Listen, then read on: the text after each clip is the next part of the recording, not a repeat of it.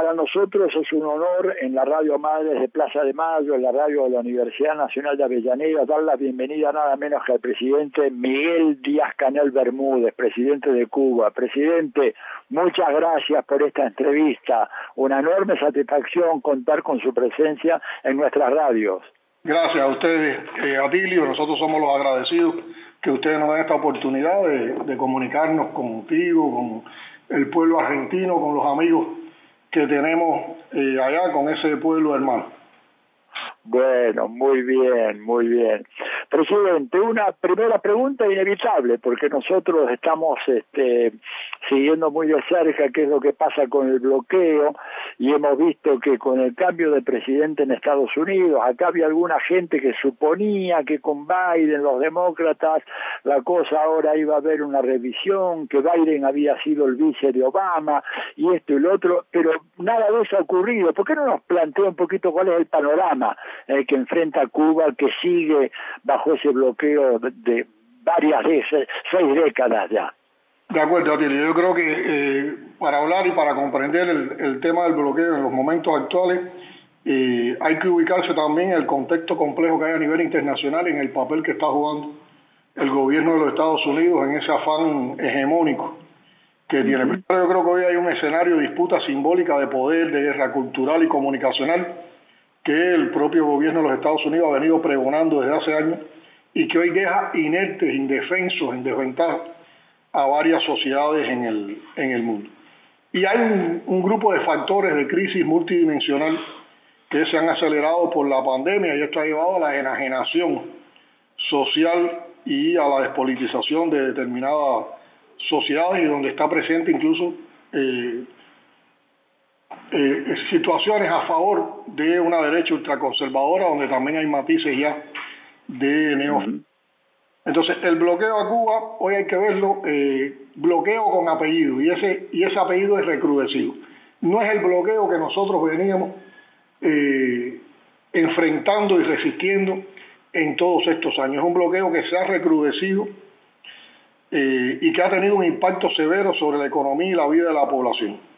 Se ha recrudecido en primer lugar por las 243 medidas que aplicó la administración Trump y que ha mantenido de manera inalterable la administración Biden, independientemente de que la aprobó una administración republicana y ahora continúa con una administración demócrata, lo que demuestra la hipocresía el doble rasero que hay en toda la política imperial en esa falsedad de democracia que tanto eh, pululan en los Estados Unidos, en sus comentarios, en sus exhortaciones. Dentro de esas medidas hay cosas que son muy severas para Cuba. En primer lugar, la inclusión de Cuba en la lista de países patrocinadores del terrorismo. Y por otra parte, la aplicación del título 3 de la ley Helborton, que como tú sabes, internacionaliza el, el bloqueo. Por lo tanto, estas medidas nos han privado de combustible, también de las remesas, han provocado un efecto muy dañino para el comercio exterior cubano, el acceso a financiamiento, el encarecimiento de las importaciones y la capacidad de atraer capital para el desarrollo. Repercute además en la disponibilidad energética, en la disponibilidad de abastecimiento de alimentos, medicinas, en piezas de, de, repuesto para el transporte, por lo tanto también se afecta el transporte y el nivel adquisitivo de ingresos de nuestra población. Y esto genera tensiones extraordinarias, sobre todo en medio del esfuerzo del país para enfrentar eh, la pandemia. O sea, esa política de máxima presión provoca a Cuba un daño con consecuencias sociales. No podemos disponer de crédito a nivel de las instituciones financieras y bancarias a nivel internacional, se nos dificultan todas las operaciones financieras, es muy difícil exportar, es muy difícil importar. Y yo creo que en, esa historia de bloqueo recrudecido hay muchas historias de vida, hay muchos rostros en Cuba que, que tienen eh, en su expresión esa afectación provocada por ese criminal bloqueo. Pero permítame una, sí. aclaración, presidente, para el público que está escuchándonos, que le digo además nos están escuchando en varias partes de América Latina, ¿no es cierto? Eh, ¿Hubo algún hecho desencadenante para que de repente eh, Cuba vuelva a ser caracterizada como patrocinadora del terrorismo? Porque durante mucho tiempo no lo fue. Por supuesto, bueno, ya, ya en épocas anteriores nos incluyeron una, en una lista de países terroristas Y en el propio gobierno de Obama, cuando se comienzan a restablecer las relaciones con Cuba, se nos saca de esa lista. Trump de manera, Trump de manera unilateral, eh, con una, esto es una lista espuria que Estados Unidos le impone al mundo de manera hegemónica, eh, es una cosa sumamente absurda. El mundo conoce cuál ha sido la política solidaria de Cuba, el mundo conoce cuáles son los conceptos que tenemos en Cuba sobre derechos humanos, cómo somos fieles a la Carta de las Naciones Unidas, cómo solo somos fieles al derecho internacional, y Cuba, no hay una prueba que pueda jugar a Cuba como que patrocina el terrorismo. Sin embargo, Cuba sí ha sido un país que ha sufrido el terrorismo, y precisamente ha sufrido el terrorismo que parte desde los propios Estados Unidos, y hay innumerables hechos en toda nuestra historia, Atil. Aquí, ese recrudecimiento del bloqueo se mezcla también, coincide, eh, converge con una agresividad intensa del gobierno de los Estados Unidos hacia Cuba hoy, a partir de una guerra no convencional, de una guerra mediática intensa donde hay todo un esfuerzo por desacreditar eh, cualquier conquista, cualquier hecho, manipular cualquier decisión que se toma en Cuba o cualquier suceso que ocurre en nuestro país. Desde laboratorios de intoxicación, hay toda una red que tenemos bien identificada de laboratorios de intoxicación que tienen presupuesto de agencias y del propio gobierno de los Estados Unidos para realizar la subversión ideológica hacia Cuba. Y todo esto se basa en campañas de mentira, doble rasero, hipocresía, desinformación y atacando temas muy sensibles como el tema migratorio, eh, atacando la democracia y los derechos humanos, una conducta además provocadora de la Embajada de Estados Unidos en Cuba que se aleja groseramente del papel que debe jugar una misión diplomática a tal punto de que cuando uno se monta en las redes, en las redes digitales, eh, uno se da cuenta de que hay una Cuba virtual que no tiene que ver nada con la realidad que está viviendo nuestro país y también con el, el sentido de resistencia, la vocación humanista y solidaria y también la dignidad y el heroísmo del pueblo cubano. Eh, Fidel siempre nos decía que un mundo mejor era posible y nosotros siempre hemos compartido y hemos defendido esa máxima de Fidel. Pero yo te digo que las circunstancias actuales, para que un mundo mejor sea posible, también tenemos que lograr que el mundo virtual mejore, porque realmente el mundo virtual eh, cargado de banalidad, cargado de vulgaridad y cargado de odio y de mentira, eh, no puede reflejar entonces ese mundo que todos queremos mejorar. Y a esto, Batilio, también se suma y converge con esta situación la, la COVID. Eh, claro de una manera muy, bueno, la COVID ha llenado de incertidumbre al mundo entero, la COVID ha demostrado las fracturas que tiene el modelo neoliberal, la COVID ha demostrado cómo países de primer mundo con todos los recursos no tiene capacidad para llevar a cabo políticas públicas que realmente sean inclusivas, sean emancipadoras y permitan proteger la vida de la gente. Y es muy, diría, contradictorio que un mundo que tenía que estar centrado hoy en que todos sus esfuerzos en que todas sus voluntades estuvieran orientadas a salvar las vidas humanas sea un mundo que esté detenido, atizando las guerras en diferentes lugares del mundo. Con relación a la COVID, en los peores momentos de la COVID, Estados Unidos arreció el bloqueo y Estados Unidos arreció también la campaña mediática contra Cuba, tratando de aplicar, como te decía anteriormente, eh, los conceptos de la guerra no convencional y eh, trató de aplicar las teorías de la revolución de primavera y todas estas para provocar un golpe, los llamados golpes suaves en Cuba que no se dan, eh, esos, esos golpes no se dan con, con ninguna eh, suavidad. Y recuerdo cómo el gobierno de Estados Unidos nos negó oxígeno en los momentos en que tuvimos escasez de oxígeno por una rotura de nuestras plantas y eso fue criminal.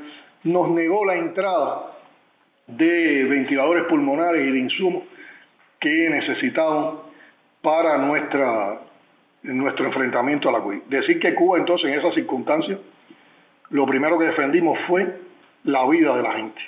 Y en medio de todo ese rigor, los principales recursos que tenía el país los pusimos en función del enfrentamiento a la COVID. En marzo del 2020, cuando comprendimos que los mecanismos que el mundo había diseñado para las vacunas no nos iban a favorecer en ningún momento, no íbamos a disponer de divisas para comprar vacunas y no, no, iba a haber posibilidades por el bloqueo de que nadie nos donara vacunas, yo le solicité a nuestros científicos, alrededor del 19 de, de mayo de ese año, de que necesitábamos una vacuna cubana que nos diera soberanía. Siete semanas después aparecía el primer bulbo de un candidato vacunal cubano, que ya todos conocemos la historia, Cuba ha desarrollado tres vacunas efectivas y dos candidatos vacunales que están dando muy buenos resultados. Entonces nosotros llegamos, por esas circunstancias, tarde a la vacunación masiva, porque tuvimos primero que investigar para crear nuestras vacunas, después tuvimos que realizar ensayos clínicos, eh, estudios de emergencia en población vulnerable y en, en, comunidades de situación vulnerable, y cuando validamos todos esos datos, entonces fuimos a la vacunación masiva. Pero cuando claro. la vacunación masiva, fuimos el país que logró en ese momento la mayor razón o la mayor velocidad de, de vacunación. Por lo tanto, en la segunda en la segunda quincena de octubre del 2021, donde ya nosotros habíamos vacunado más del 61% de la población, comenzó a bajar de inmediato el pico pandémico de la Delta que nos había durado casi, casi un año. Y por eso pudimos abrirnos al mundo nuevamente eh, a finales de año, pudimos empezar a reanimar nuestra actividad económica y social. Entró Omicron, pero Omicron entró eh, de una manera muy suave. O sea, el pico en Cuba Omicron duró prácticamente el mes de enero y ya en febrero se había atenuado y ahora hemos mantenido eh, una meseta entre 400, 500 casos diarios, eh, con muy pocos fallecimientos, alrededor de dos o tres fallecimientos por semana. Todo esto tiene que ver con lo siguiente, y lo digo en datos. Cuba es hoy uno de los tres países con más población vacunada con al menos una dosis, con más de un 99%. Cuba está hoy entre los seis o siete países que tiene más población vacunada con, con esquema completo, con, en, en el caso nuestro son tres dosis y que ya se alcanza más del 89,6% de la población. Ya nosotros tenemos más del 60% de población vacunada con otra dosis de refuerzo. Cuba fue el primer país en el mundo que vacunó poblaciones infantos juveniles por encima de dos años de edad y ya estamos hablando y hay investigaciones científicas que están dando eh, posibilidades de empezar a vacunar a la población menores de dos años. Y todo eso nos ha creado indudablemente una inmunidad a nivel poblacional que ha permitido que los efectos de Omicron eh, sean muy suaves. Además, nuestras vacunas se probaron en presencia de la cepa Delta.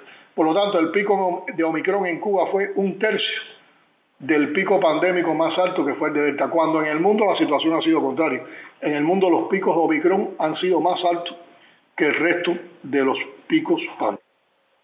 O sea, realmente el presidente, si sabíamos de que el, desempeño de Cuba, inclusive reconocido por la Universidad John Hopkins, que es la que está haciendo toda la recopilación de los datos internacionales, claramente Cuba aparece en una posición de excelencia en cuanto a su capacidad de controlar la pandemia con vacunales propios. Lo, lo que nosotros creíamos es que ustedes habían recibido al principio algún alguna cantidad de vacunas eh, Rusia o de China, pero parece que eso no fue el caso. No fue el caso, no fue el caso. Tuvimos que, desarrollar nuestras propias eh, vacunas. Y aquí entonces hay una situación de convergencia de esos tres de esos tres elementos que te he dicho, ¿no? Un poco si claro. recrudecimiento del bloqueo o bloqueo recrudecido, agresividad intensa con una campaña comunicacional eh, de desacreditación de la revolución por parte del gobierno de los Estados Unidos y las complejidades de la pandemia. Entonces, ahí sería bueno decir, bueno, ¿qué hace Cuba en esa situación? Porque indudablemente... Me permite, presidente, una brevísima pausa y enseguida volvemos. De acuerdo, de acuerdo.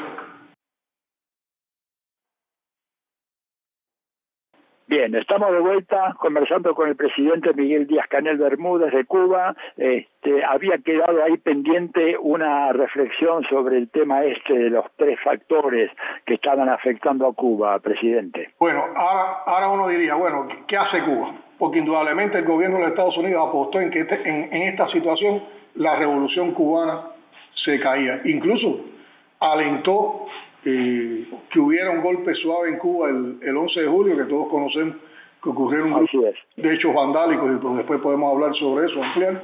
y también preparó toda una obra de teatro ante el mundo, suponiendo que el 15 de noviembre, y así lo anunciaron, el, el mundo amanecía con una revolución cubana caída. Pero nada de eso.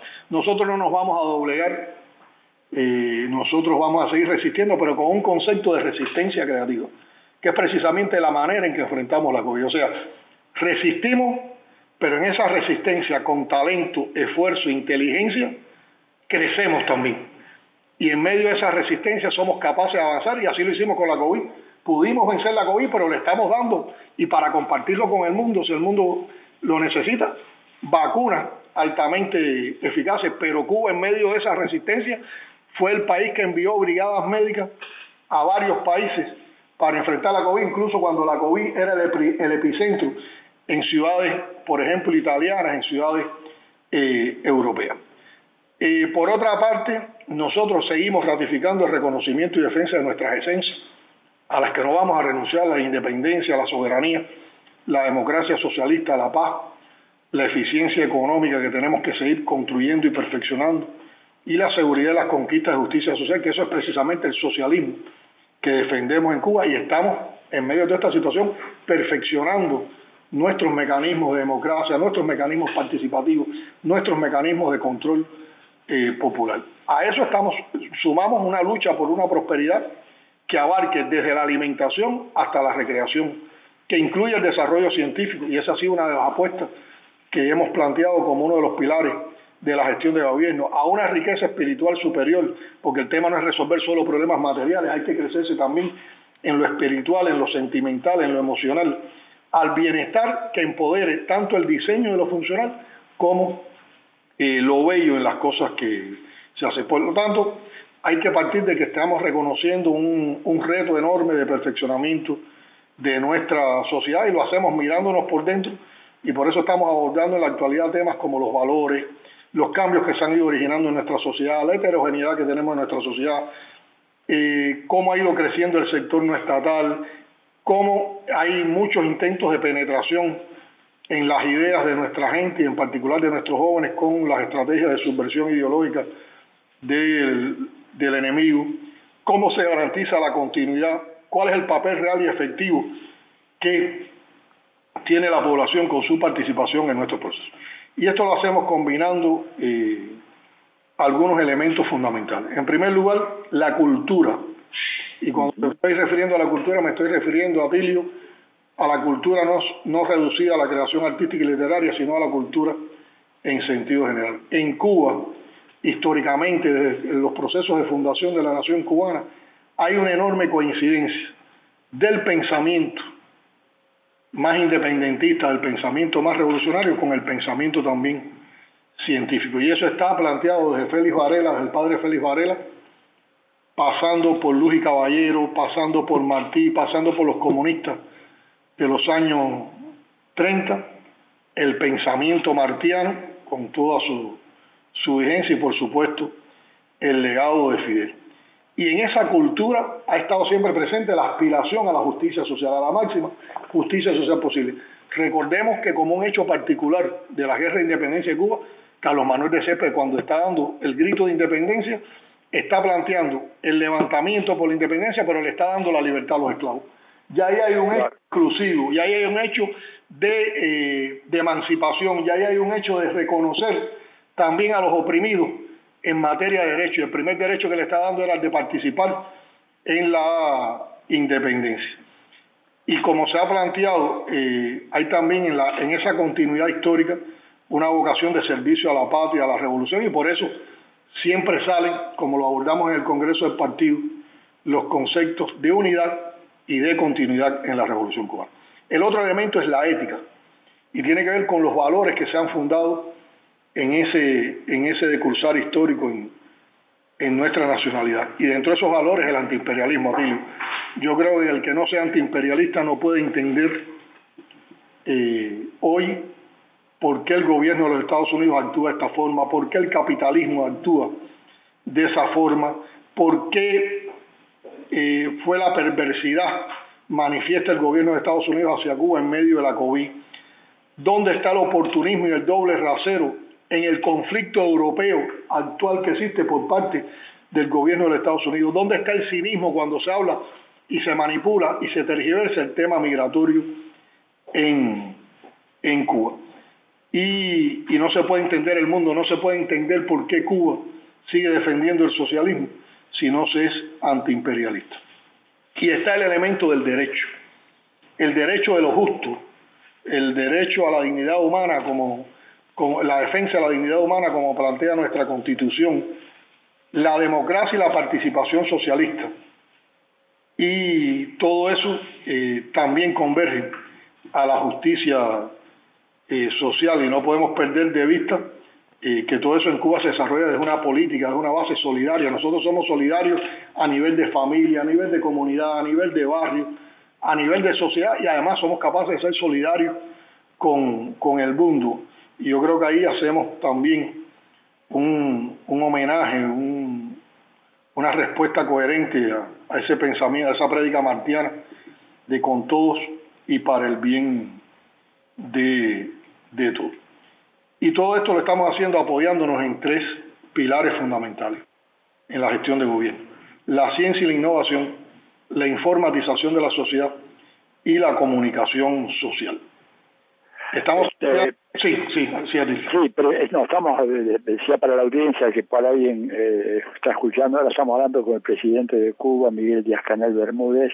Eh, presidente, en función de todo lo que usted está diciendo, eh, y, mencionó el tema de la guerra y el doble rasero y la agresión del imperialismo, que para nosotros es la agresión en contra de un país que ha tenido unos éxitos extraordinarios, pese a la condición, ¿verdad?, de ser un país eh, pequeño desde el punto de vista territorial, con un desarrollo económico que ha sido tradicionalmente frenado por justamente las presiones imperialistas y pese a lo cual el desempeño de Cuba en numerosas áreas, ¿verdad? No solo en salud, educación, cultura, investigación científica, es un, un ejemplo para el mundo y eso es lo que el imperialismo no puede tolerar y por eso la virulencia del ataque en contra de Cuba hoy a veces no lo vemos con indignación en las redes sociales y grandes eventos que se hacen en España fundamentalmente, ¿no es cierto?, dirigidos en contra de Cuba, pero eh, eh, Cuba ha resistido e incluso en los últimos tiempos ha habido reformas económicas muy muy importantes que en algunos casos generaron algunas reacciones este, violentas, usted se refería al 11J. Si pudiera iluminarnos un poquito en ese tema, porque acá la, información llegó totalmente tergiversada. Cuéntenos cómo está un poquito ese tema. Bueno, Atilio, indudablemente, eh, bueno, la convergencia de los factores que habíamos planteado anteriormente eh, crearon una situación compleja en lo económico y lo social. Y por otra parte, eh, se atizó mucho.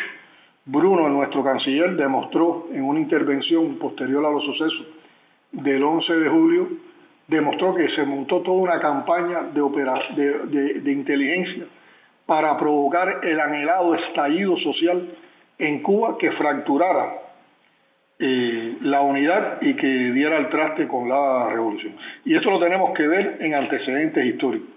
Siempre se debe recordar algo que muchas veces se omite, y es para qué es el bloqueo a Cuba y qué sentido tiene para el gobierno de los Estados Unidos el bloqueo a Cuba. Y la respuesta está en los propios documentos oficiales de ese gobierno, cuando codificó esa política en 1961, en un famoso memorándum que decía que la mayoría de los cubanos apoyan a Castro.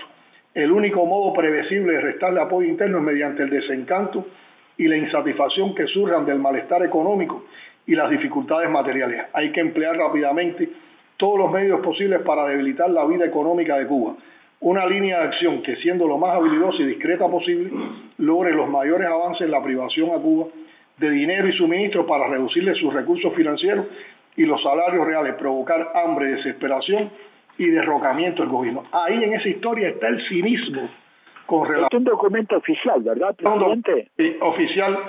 Eh, eh, son fundamentos escritos en 1961 por un subsecretario de Estado, Lester Mallory, y así se va dando esta política durante más de 60 años. Y precisamente eso se recrudece en el peor momento, cuando la pandemia, cuando el país estaba atravesando su peor pico pandémico. Recordemos la, la crueldad con que se convocó en las redes sociales a una supuesta campaña de SOS, primero Matanzas, después Ciego Dávila, después Holguín, que eran las ciudades y las provincias que entraban en una situación más compleja la pandemia. Después se convocó al SOS Cuba. Yo te digo hoy, haciendo un análisis retrospectivo de todas las causas, las consecuencias y todos los análisis posibles, que si alguien merece en el mundo una campaña de SOS es la sociedad norteamericana. Pero bueno, en esas condiciones, indudablemente se, se produjeron eh, un grupo de hechos. Esto estaba llevando un guion de, guerra no convencional, un guion de, de golpe suave y estaban preparados todos los elementos de ese guion. Lo que salieron a las calles no fueron manifestaciones pacíficas como se ha tratado de, de, manipular. Incluso una, algo que demuestra eso es que eh, en las redes tuvieron que acudir a fotos y a noticias falsas para poner las supuestas manifestaciones eh, pacíficas. Y aquello fue ridículo. Pusieron una foto en un bulevar en un país árabe pusieron una foto de una celebración en Argentina por la noche de, de, los, de los éxitos de, Argentina en un, en un campeonato de, de fútbol. Cogieron fotos de del pueblo cubano que salió a defenderla de las calles a la revolución como si fueran manifestaciones en contra y no de apoyo. Y sí ocurrieron un grupo de hechos vandálicos, un grupo de hechos vandálicos, y el guion estaba preestablecido si se convocaba al pueblo a defender la constitucionalidad, a defender el orden interno y su seguridad, el montaje era de que era una dictadura que estaba llamando a una guerra civil. Si se llamaba a las fuerzas del orden interior a actuar, se hablaba entonces de represión por parte de las fuerzas militares. Y después de esto, como ha sucedido, entonces toda una campaña alrededor de los juicios y alrededor de las sanciones. Yo te puedo decir y le puedo comunicar a, los que nos están oyendo que Cuba es un Estado socialista de derecho, donde no hay desaparecidos, donde no hay asesinato, donde no hay represión policial, donde todo se, donde se reconoce el debido proceso y solo se procesó judicialmente, o se ha estado procesando judicialmente a los que cometieron delitos fundamentalmente violentos no se ha procesado a ninguna persona por hablar en contra de la revolución. Eso es una mentira. Aquí no hay nadie preso. Eh, un, lacayito del gobierno de los Estados Unidos que se prestó para todas estas acciones y en ningún momento estuvo preso. Y todos sabemos cómo terminó la obra de teatro que quiso ensayar para el 15 de, de noviembre. Eso es una falacia decir que en Cuba hay gente presa por hablar en contra de la revolución y además nuestra sociedad es una sociedad totalmente crítica y nosotros tenemos varios espacios a nivel de participación popular donde la gente expresa sus planteamientos y todo el mundo no habla a favor de la revolución. Y también dentro de la revolución se critican todo un grupo de cosas que nosotros tenemos que presionar. Los primeros críticos con la propia revolución somos eh, nosotros mismos. Los juicios se han llevado a cabo con pleno respeto a la ley, con todas las garantías y con total limpieza y transparencia. Las penas que están dictadas son competencia de los tribunales y se han hecho con toda racionalidad. Incluso en estos momentos, todavía por eso nosotros no anticipamos eh, cifras de información, porque hay personas que están en los procesos de recursos, de apelación, y todo eso hay que respetarlo, porque tú no puedes tampoco a la opinión, por un problema ético, a la opinión pública, eh, imponerle o mostrarle una información que pueda atentar contra los derechos y las garantías que tienen todas estas personas en, su, en sus causas se actuó contra hechos vandálicos. Hechos vandálicos que fueron de una enorme agresividad, de una enorme agresividad, que atentaron contra la seguridad ciudadana y el orden interior, como se juzgaría a Tilio en cualquier lugar del mundo. Claro, como se hace en Estados Unidos con ah. el acontecimiento del 6 de enero en el Capitolio, por ejemplo. Ah, como se juzgaría en cualquier lugar de, del mundo. Pero aquí está el guion preestablecido que te decía, de guerra no convencional, de golpe eh, suave. Y lo que había que preguntarse es por qué Cuba y no la condena a los desaparecidos, a los líderes sociales y periodistas asesinados diariamente, al abuso policial, a los centros de tortura clandestina, a las fuerzas paramilitares que actúan reconocidas por gobiernos del mundo? ¿Por qué tienen que acudir a falsas noticias y a presiones a personas para que escriban cartas o se manifiesten públicamente? ¿Por qué se alienta a mensajes vulgares y cargados de odio? ¿Quiénes son los que realmente promueven la guerra en el mundo desestabilizan gobiernos, dejan en crisis y caos a los países en los que intervienen y planean asesinatos y atentados contra líderes de otros países y manipulan la opinión pública mundial. ¿Quiénes son realmente los mayores violadores de los derechos humanos y los que imponen medidas unilaterales y los internacionalizan? Recordemos que la historia de los Estados Unidos está llena de guerras y matanzas.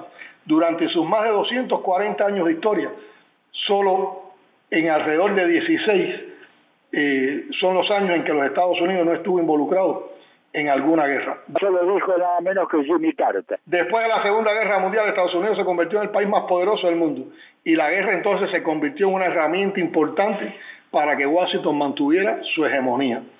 Desde el final de la Segunda Guerra Mundial hasta 2001, Estados Unidos inició 201 de los 248 conflictos armados en todo el mundo en 153 lugares, lo que representa más del 80% del total de los conflictos mundiales, entre ellos las invasiones a Afganistán e Irak, que todos sabemos cómo concluyeron.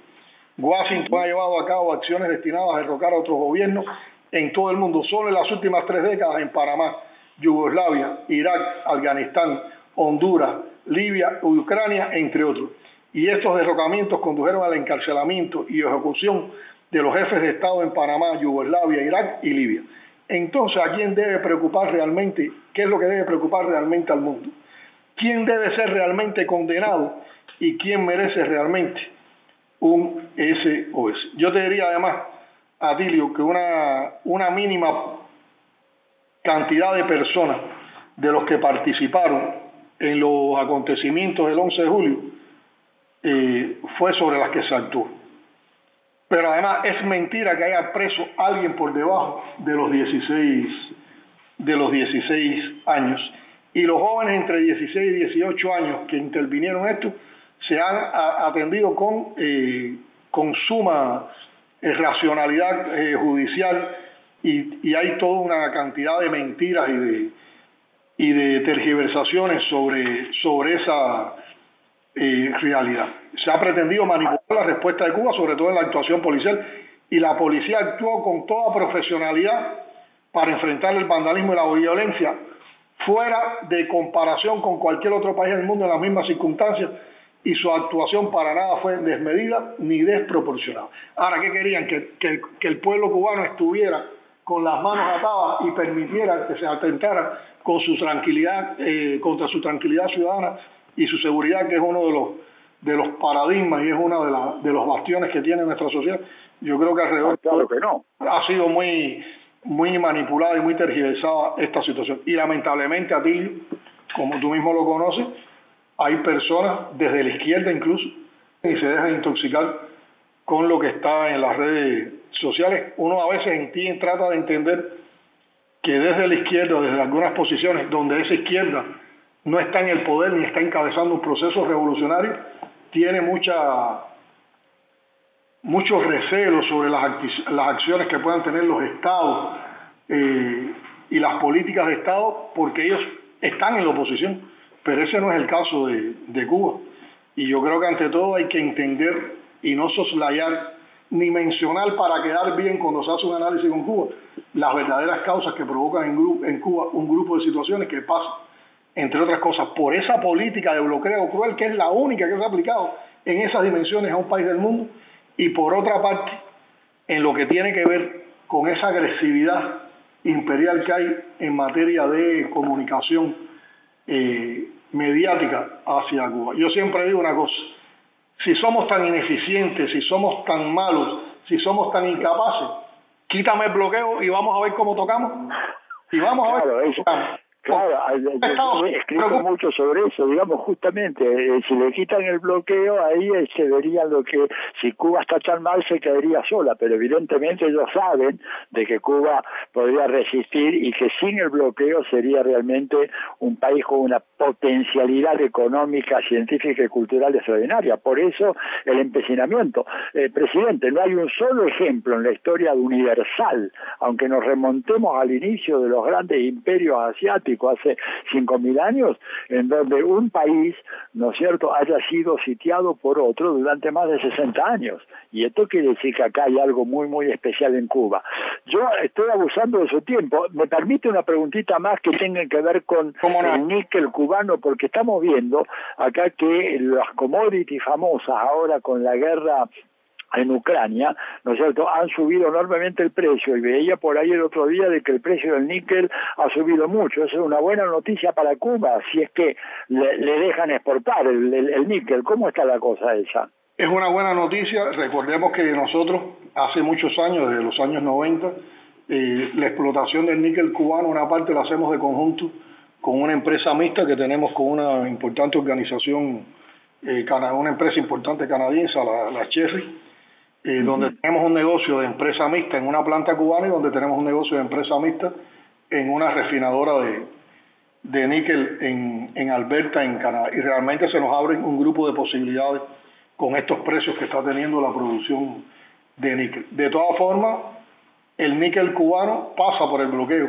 Y recuerda que una de las cláusulas del bloqueo plantea que los, no se pueden comercializar en el mundo productos que contengan un determinado por ciento de componentes fabricados con níquel con níquel cubano. Pero de todas formas esto sí nos ofrece determinadas posibilidades de ingreso, como nos está eh, dando también ahora en esta reanimación, en esta supuesta nueva normalidad, que se empieza de nuevo a, incrementar el turismo hacia Cuba, ahora también afectado por este conflicto europeo. Ahí están los precios del níquel y también el precio del cobalto, Atilio, que acompaña toda la producción de níquel y que también es un que tiene un importante eh, eh, valor en el mundo hoy porque tiene que ver eh, con varios renglones económicos a nivel internacional. Perfecto. Bueno, no sé si quisiera agregar algo, algo más, presidente, que no le hayamos preguntado, algún mensaje. Eh, este programa está siendo reproducido en varias radios comunitarias en Venezuela, en Argentina, en Ecuador, en varios otros países. ¿Quiere usted decir unas el abrazo. finales para...? Bueno, en primer lugar, el, el, el agradecimiento a ti por esta oportunidad que nos has dado y estamos siempre prestos para cualquier cosa que se quiera conocer con Cuba, para, para discutirlo, para abordarlo desde la sinceridad, desde la honestidad y desde la, desde la transparencia. Eh, el abrazo para todos los pueblos latinoamericanos, para todos los que en, en, en diferentes latitudes del mundo y en particular de nuestra América hacen de Cuba también una razón de su vida y que constantemente nos sentimos apoyados. Ratificar que solo el gobierno y el pueblo cubano saben lo que significa enfrentar cada día las condiciones que impone ese cerco de bloqueo, no por, por un día, sino por 60 años, que es una política desproporcionada y abusiva de los Estados Unidos hacia Cuba. Estados Unidos, que es 30 veces mayor en población y territorio, que controla las finanzas y el comercio mundial y utiliza todo ese poderío contra una isla varias veces menor en proporción demográfica y territorial, pero no menor en dignidad y heroísmo. Yo creo que las razones para la política imperial contra Cuba, cuando uno analiza las razones para la política imperial contra Cuba, no hay ninguna, solo hay sin razones.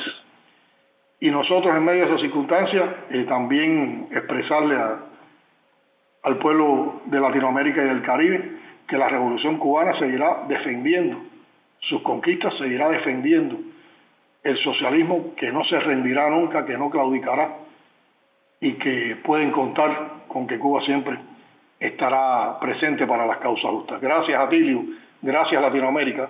Un abrazo también para nuestros amigos. Muchas gracias, presidente. Bien, el presidente Miguel Díaz Canel Bermúdez por Radio Madres y Radio La Universidad Nacional de Avellaneda. Muchísimas gracias. Gracias a ustedes.